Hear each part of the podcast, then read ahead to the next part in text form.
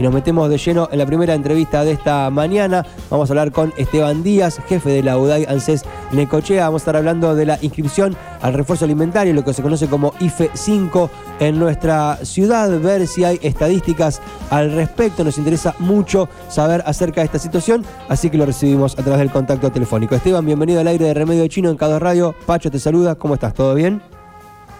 Bienvenido, Pacho. ¿Qué tal? Un saludo, un saludo, para todos. Muy bien, muchas gracias por la atención. Bueno, contanos un poco cómo se está eh, viviendo, atravesando esta situación. Hay inscriptos, hay movimientos, se ven colas en la puerta de ANSES, en Necochea y en muchos otros lados. Contanos, bueno, ustedes cómo, cómo están atravesando esta situación. Eh, con mucho con mucho trabajo y mucha dedicación, como siempre, pero la verdad que estamos contentos porque a pesar de, ser un caudal de público muy grande, eh, hemos podido atender a, todas las personas que se presentaron y tuvieron el tiempo para, para esperar e intentar inscribir. Ok, y en ese eh, sentido, ¿cómo viene la inscripción? ¿Mucha gente? Eh, ¿Ya tenés algunos números, algunos datos? Sí, sí, nosotros vamos, eh, ANSES siempre lleva un, control de la cantidad de atenciones y, los trámites que se hacen, es, es muy estadístico el trabajo acá.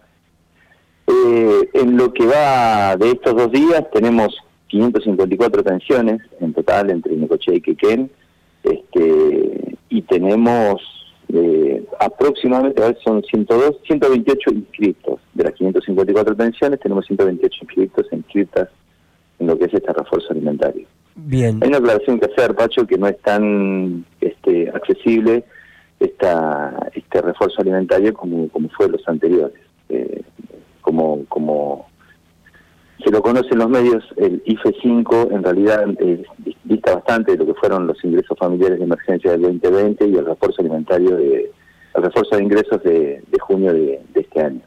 ¿Por qué, eh, es, es distinto? ¿Qué, ¿Qué, es lo que lo hace diferente? ¿Cuáles son los detalles que lo que lo que lo marcan como diferente?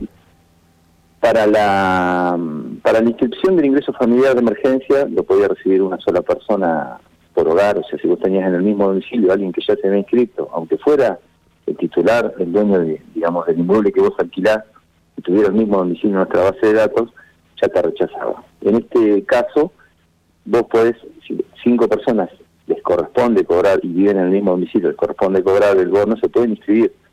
¿Cuál es la diferencia?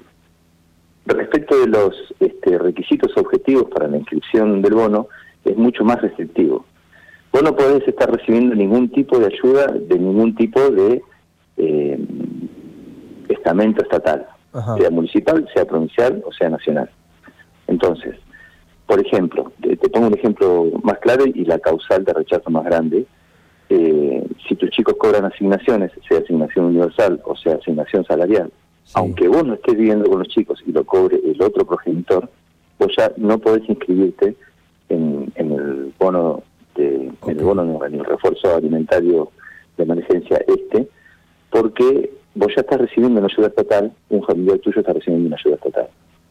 Por más que no viva con vos, por más que no veas a la mamá de los chicos hace un tiempo, si vos estás cobrando, tus chicos están cobrando alguna asignación, vos no podés inscribirte. Es por eso que han, es por eso que han tenido 500 y pico de consultas, pero solo 120 y pico de inscriptos, ¿no? En, en, ese tipo de situaciones, o sea, van consultas, pero tiene esta ayuda o no sabían que eh, su pareja recibía la ayuda por los chicos y que eso lo limitaba la posibilidad de adquirir, de, acceder a, a este refuerzo alimentario y de ahí viene que no se puede completar la inscripción. Exacto. Mucha gente viene a la oficina y las colas que ven tienen que ver con eso, eh, por, justamente porque se inscribieron de forma virtual y ha sido rechazado. Lo que pasa es que la página cuando te rechaza te dice todas las causales por las cuales vos podés ser rechazado y no te dice específicamente cuál es la causal por la que te rechaza a vos. Bien, entiendo. ¿Y, Entonces, acá en la oficina, cuando vos venís y te intentamos inscribir, te podemos decir por qué te rechaza y te, en caso que vos puedas aprobar, te hacemos firmar la declaración jurada, se escanea y queda la declaración jurada donde vos estás solicitando la ayuda estatal. Ok, perfecto. ¿Qué otros motivos pueden llevar a gente? Digo, ya que estamos hablando de esto, nos están escuchando un montón de personas por ahí que están pensando en las inscripciones o que fueron denegados su inscripción u otros detalles, ¿qué otros motivos pueden llevar a que la persona no pueda acceder al beneficio? Eh, mira, están en la página nuestra www.anses.gov.ar, cuando te metes te dice cuáles son los requisitos objetivos. Pero, por ejemplo, te voy a decir los, los dos más grandes, aparte de esto de el tema de asignaciones. Eh, si vos tenés una billetera virtual, llámese cuenta de DNI, DNA+, Rebanking, eh, Walla o la que fuera, eh, y vos tenés movimientos en esa billetera virtual en los últimos dos meses, eh, ya automáticamente te deja afuera. Si vos tenés movimientos bancarios, en, tenés acreditaciones bancarias o tenés consumos con tarjeta de débito o crédito, te deja afuera de la inscripción. Esos son los dos más, más grandes. Después, el, el, otro grupo etario que más eh, vemos los rechazos, son los chicos entre 18 y 24 años. Los chicos y chicas entre 18 y 24 años se hace un análisis socioeconómico del grupo familiar, al igual que en el progresado. Mm. Si hay ingresos familiares eh, de los padres de los chicos, por más que los chicos no vivan con los padres, tampoco reciben la ayuda alimentaria. O sea, el, ingreso familiar tiene que ser igual a cero. O sea que, o sea que las restricciones son, restricciones no sé, pero con las condiciones son eh, bastante importantes. En eso realmente difiere mucho de los anteriores. Para redondear, Esteban, ¿por qué es que se ha tomado esta esta decisión? O sea, ¿en base a qué es que se han decidido este este tipo de restricciones, este tipo de, de, cotos, digamos, al beneficio? En, realidad no es, eh, no tenés que pensarlo como una restricción, sino una política pública enfocada. Esto está pensado, a diferencia de los bonos anteriores, que era eh, para, para otro público, digamos, este, generalizado. Si bien el 2020 era mucho más abierto porque estábamos, recordar que estábamos en pandemia, estábamos eh, con, el aislamiento preventivo. Eh, en, el, en este a mitad de año fue el pico de, de los precios que se disparó. En este caso está pensado en la situación que estamos viviendo, la política pública está para la persona que está más relegada, para el que no tiene nada de nada de nada. Por eso eh, mucha gente viene y dice, mira, yo cobré el anterior, sí, está bien. El anterior fue un bono distinto y estaba pensado para un, una, público eh, mucho más amplio que este bono en particular. Las partidas son limitadas y se pensaron para la persona que no tiene nada de nada de nada. Eh, en, sí es para los más relegados del sistema, los que no pueden recibir ninguna, no tienen acceso a ninguna ayuda estatal de ningún tipo. Bien, clarísimo. Entonces, ¿Hasta cuándo está abierta la inscripción, Esteban? Hasta el 11, mm, de, o sea, el viernes de la semana que viene. Tenemos 15 días. arrancamos este lunes y termina el otro viernes. Ok, y el 14... 15 días es el 11, creo, si no me equivoco. Perfecto. Y el 14 se empezaría a cobrar para aquellos que ya se han logrado inscribir para esa etapa.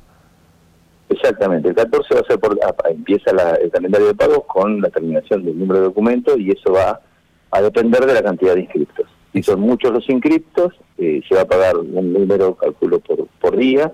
Si no son tantos los inscriptos, eh, van a ser dos o tres terminaciones de número por día. Excelente. Esteban, muchísimas gracias por toda la información y bueno, quedamos expectantes de cómo avanza este tema. Vos nos irás compartiendo la data y nosotros la seguiremos replicando a través del aire de la radio, ¿sí? Bueno, gracias Pacho por informar. Por favor. Un abrazo y a disposición. Hasta cualquier momento. Así pasó Esteban Díaz, jefe de la UDAI ANSES Necochea, hablando de cómo va el refuerzo alimentario en nuestra ciudad. Poco más de 500 consultas, poco más de 100 inscriptos. También dio cuenta de las, em, no son restricciones, pero sí son este mm, situaciones de control que se presentan para que realmente puedan acceder las personas que no están teniendo ninguna ayuda del Estado hasta el momento. Es un programa distinto de los otros. Se le puso IFE 5 mediáticamente, pero la verdad es que difiere bastante de los ingresos anteriores porque este, como contaba el jefe de la UDA y el jefe de ANSES de Necochea, tiene bastantes otras restricciones porque está más focalizado, más centralizado en aquellos que no tienen ningún tipo de acompañamiento estatal hasta el momento.